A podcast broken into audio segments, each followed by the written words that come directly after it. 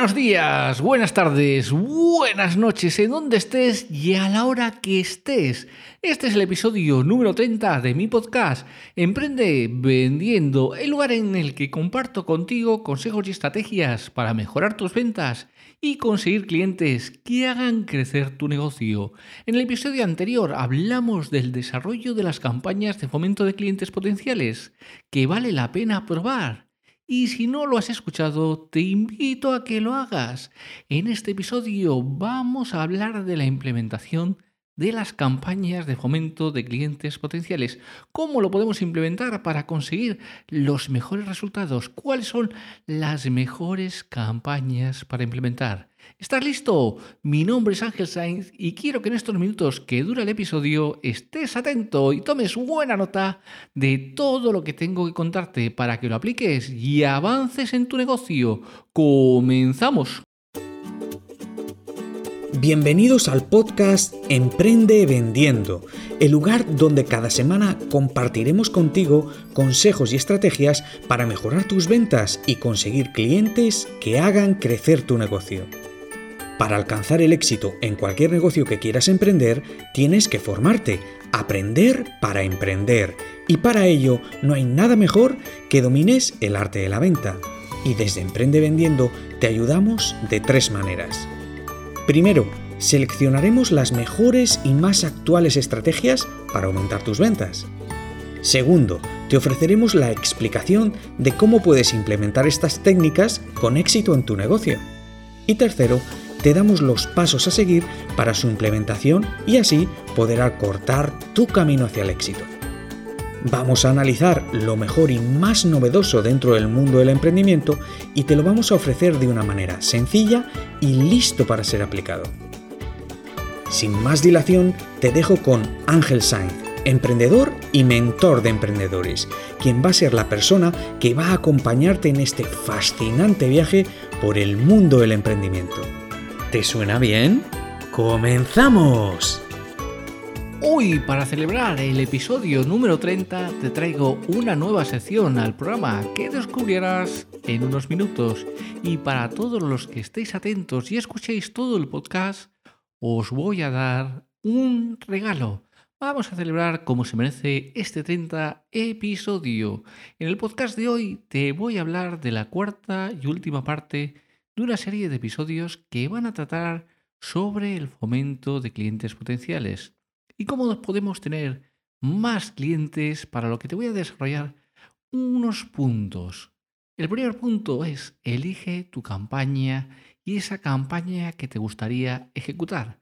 El segundo punto es elige la lista que te gustaría nutrir. Tercer punto, desarrolla y decide tu contenido. Cuarto punto, cómo se ve esto en acción. Mejores prácticas para el fomento de clientes potenciales. Este podcast llega a ti gracias al patrocinio de ankelscience.com, donde puedes encontrar cursos para emprender, cursos de venta, mentorías para emprender o acelerar tu negocio y conseguir tus objetivos. Visita ankelscience.com y aprovecha nuestra formación gratuita en todo en ankelscience.com antes de comenzar a implementar nuevas técnicas y nuevas campañas de fomento, es importante tener un conocimiento sólido sobre las mejores prácticas de fomento de clientes potenciales. Esto te invitará y te quitará de que envíes spam a tus prospectos y clientes con correos electrónicos no deseados. Garantizará que tus correos electrónicos estén lo más optimizado posible para la conversión máxima que sea posible y te ayudará a asegurarte que tus mejores mensajes siempre se entregan a las personas adecuadas en el momento adecuado. Siempre hemos dicho que lo más importante es estar con las personas adecuadas en el momento adecuado y eso es lo que queremos para tus mensajes, que lleguen en ese momento que van a ser mucho mejor recibidos. Ponte en contacto con tu equipo de ventas porque son parte fundamental de esta estrategia. Si bien los correos de crianza no requieren ningún trabajo manual de ventas, aunque seguro que quieres que participen en el proceso de crianza. Sin ninguna información de ventas, el marketing está forzado a adivinar cuál es el mejor enfoque para automatizar tus comunicaciones comerciales. Tu equipo de ventas está en primera línea cuando se trata de saber cuáles son los clientes potenciales y tienen la mejor comprensión de los puntos débiles, las necesidades y los intereses de tus clientes potenciales. También querrás asegurarte de que conozcan y comprendan los programas que estás ejecutando para que puedan consultar cuando el otro interactuando con los clientes, para que no los bombardees con, a los clientes potenciales con demasiadas comunicaciones que al final no tienen sentido. Al final lo que consigues es spam y ese cliente potencial va a perder el interés. Así que póngase en contacto con ellos con regularidad para ver cómo pueden sacar el máximo provecho de sus programas de crianza.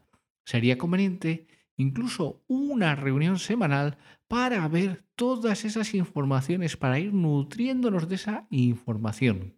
Ahora bien, tienes también que centrarte en dirigir tus comunicaciones. Uno de los mayores atractivos de la crianza de clientes potenciales es su capacidad para orientar las comunicaciones a nivel 1-1. No ignores las ventajas que esto te puede ofrecer para nutrir grandes proporciones de tu base de datos con comunicaciones que realmente no son importantes. Cuando ignoramos este punto de importancia, lo que estamos haciendo es enviar informaciones muy genéricas. Y esto no es lo que tienes que hacer. Utiliza las capacidades de segmentación a tu alcance para clasificar clientes potenciales y clientes en tu base de datos en listas específicas. Luego desarrolla contenido exclusivo para cada lista. Por ejemplo, desarrollando diferentes pistas de crianza para CMO, CSO y otros títulos de trabajo. Luego crea contenido dirigido especialmente a esos niveles y tienes que ir creando ese contenido adecuado para cada segmentación. Los proveedores van a recibir mejores correos electrónicos dirigidos y segmentados, basados en actividades o basados en el ciclo de vida, ya que eso va a ayudarte porque va a representar estos clientes el 75% de todos los ingresos del marketing por correo electrónico. Así que tenlo muy en cuenta cuando tú estás haciendo bien las cosas, cuando tú estás dando un mejor contenido y lo estás segmentando vas a conseguir un 75% más. Así que tenlo en cuenta y también facilita la cancelación de la suscripción. Hay muchas veces que nos hemos inscrito en listas y que, bueno, después el contenido se vuelve irrelevante, no nos gusta ya ese contenido y tenemos muchísimas dificultades para que darnos de baja, para suscribirnos de esa lista. Y esto no es bueno ¿Por qué? Porque al final el cliente no tiene interés. Ya ha perdido el interés por tu producto. ¿Para qué le vas a tener ahí si al final además no va a intentar abrir tus correos? Va a ver el correo y lo va a borrar directamente. Seguro que tú lo has hecho en alguna lista de estas que no te dejan de suscribirte. Con lo cual, no hagas esa técnica y facilita el que se puedan desuscribir. Al igual que, con cualquier comunicación de correos electrónicos, que deberás cumplir las mejores prácticas generales de correo electrónico. Y esa es parte fundamental, ser excelente en las prácticas de envío de correo electrónico. Esto significa utilizar métodos de suscripción voluntaria para crear sus listas y tener un vínculo claro. Para cancelar suscripción o un vínculo a su centro de preferencias de correo electrónico que permita a los usuarios controlar qué correos electrónicos quieren recibir. No arriesgues a ser incluido en una lista negra por un simple correo electrónico. Deja claro a tus suscriptores que tienen el control de lo que reciben y con qué frecuencia lo desean recibir. Tenlo muy muy en cuenta y eso te va a ayudar a mejorar muchísimo. Incluye también llamadas a la acción que sean obvias. No escondas las llamadas a la acción. Si quieres que hagan algo, pónselo fácil. Ponles, tienes que hacer esto. ¿Tienes que suscribirte? Pues pon, tengo que suscribirme, ¿vale? El objeto de cualquier correo electrónico de fomento de clientes potenciales es provocar algún tipo de acción por parte del destinatario, ya sea hacer clic en el enlace de descarga o un contenido eh, o responder más consultas. Así que tienes que tenerlo claro para que cualquier cosa de estas acciones son llamadas a la acción. Deben ser muy claras, concisas y ubicadas de manera destacada, de modo que su destinatario siempre comprenda su propuesta de valor y qué acciones requiere de ellos, porque si no, muchos usuarios no van a saber qué hacer y estás perdiendo muchísima gente. Después hay muchas personas que me dicen, Ángel, es que, mira, eh, yo envío correos electrónicos, tengo una lista, pero sí, abren los correos electrónicos, pero no hacen el proceso que yo quiero. ¿Por qué? ¿Cómo estás poniendo tu llamada a la acción? Realmente plantéatelo. Si tienes una lista receptiva que está abriendo tus correos electrónicos y no está haciendo lo que tú quieres que haga, ese paso que tú quieres que haga, realmente tienes que plantearte si estas llamadas a la acción son correctas y tienes que obtener más información sobre las mejores prácticas de llamado a la acción. Consulta también nuestra lista de verificación del llamado a la acción que podrás descargar en un link que te dejo en los comentarios del programa, porque quiero que realmente puedas aprovecharlo, puedas descargarte esta lista y hacer una verificación rápida de cuáles son las llamadas a la acción y de si tu llamada a la acción cumple todos los requisitos. Considera el uso de correos electrónicos basados en texto. Aquí hay mucha discusión. ¿Correos electrónicos basados en texto o en HTML? ¿Qué correo electrónico te parecería más personalizado? ¿Un correo electrónico en HTML con tu nombre sustituido en la primera línea o un correo electrónico de texto sin formato con algunas líneas de contenido y una firma personalizada de una persona que reconozcas?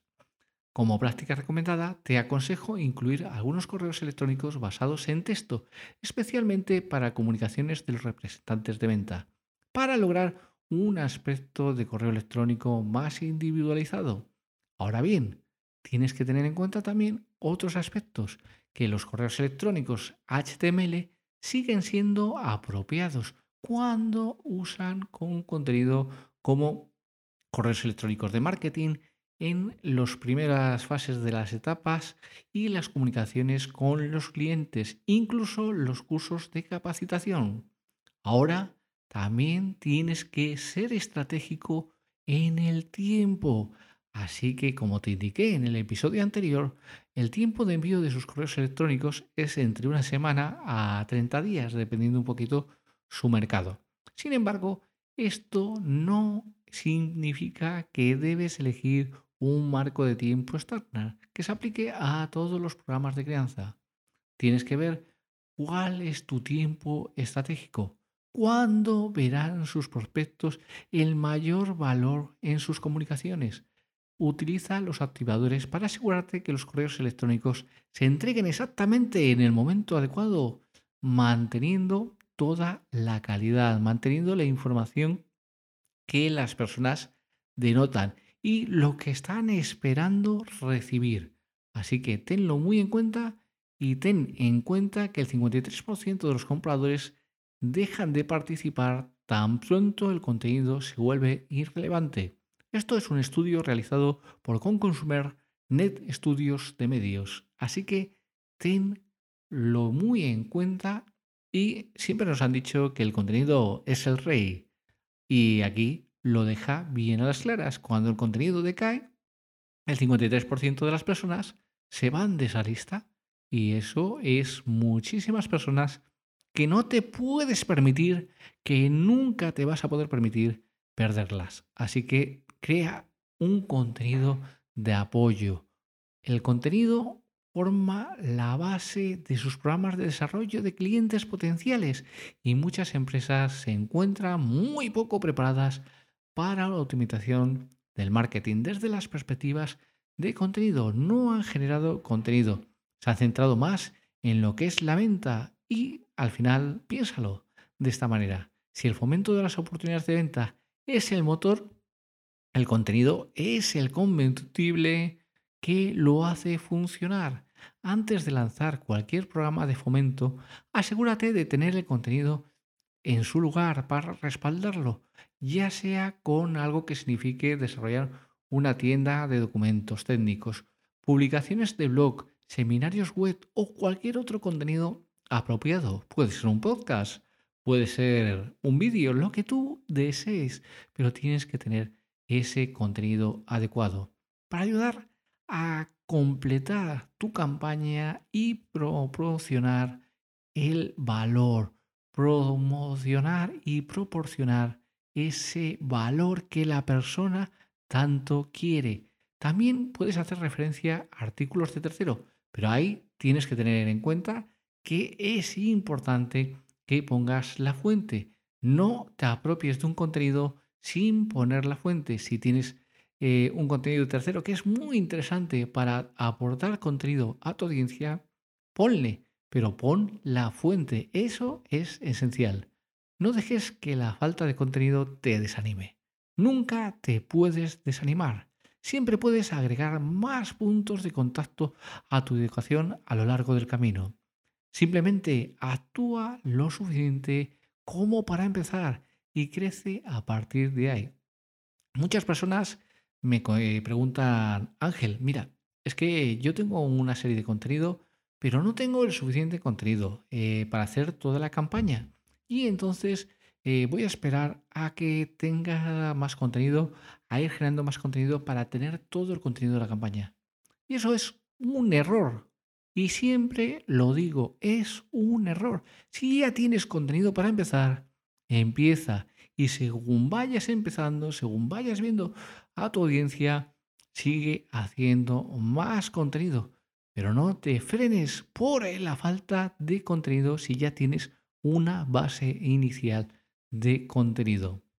Si bien estos son un gran comienzo para las mejores prácticas de fomento de clientes potenciales, recuerda que las mejores prácticas están evolucionando todos los días y que realmente lo que tienes que hacer es encontrar tu sistema que funcione y hagas lo posible por mantenerte actualizado sobre las últimas mejores prácticas en tu industria, porque al final cada industria es diferente y tienes que buscar tu manera y lo que funciona en tu industria.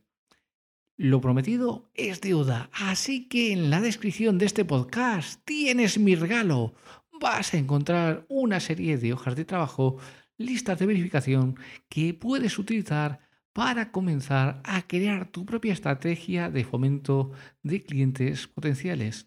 Ahora es el momento de estrenar sección, así que ¿cuál será? El minuto de oro, un minuto para una píldora de emprendimiento esta sección en la que quiero compartir contigo una píldora emprendedora, en menos de un minuto he elegido el siguiente.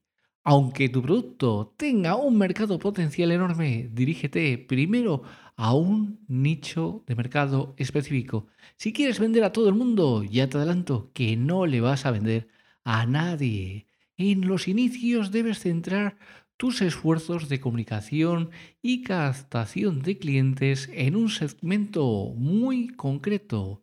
Es más eficaz disparar con un fusil de precisión que con una ametralladora. Cuando hayas logrado clientes en ese micronicho, habrás generado un conocimiento sobre tu producto, sobre tu marca, que te hará más fácil abordar otros nichos, teniendo ya una experiencia de clientes satisfechos cuestión que fortalecerá tu credibilidad. Así que tenlo muy en cuenta y aplica este minuto de oro.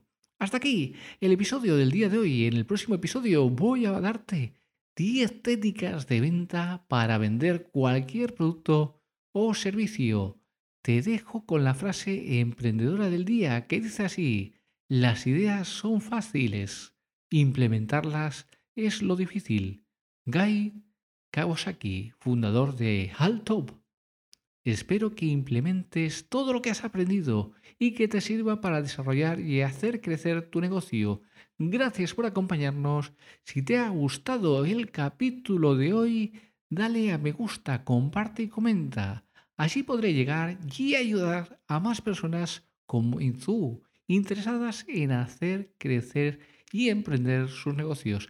Déjame tus consultas o sugerencias en info.angelscience.com o en los comentarios de este podcast para poderte ayudar en lo que precises, porque realmente te quiero ayudar. Te espero en el próximo episodio y no olvides, allí donde hay una empresa de éxito, alguien tomó alguna vez una decisión valiente.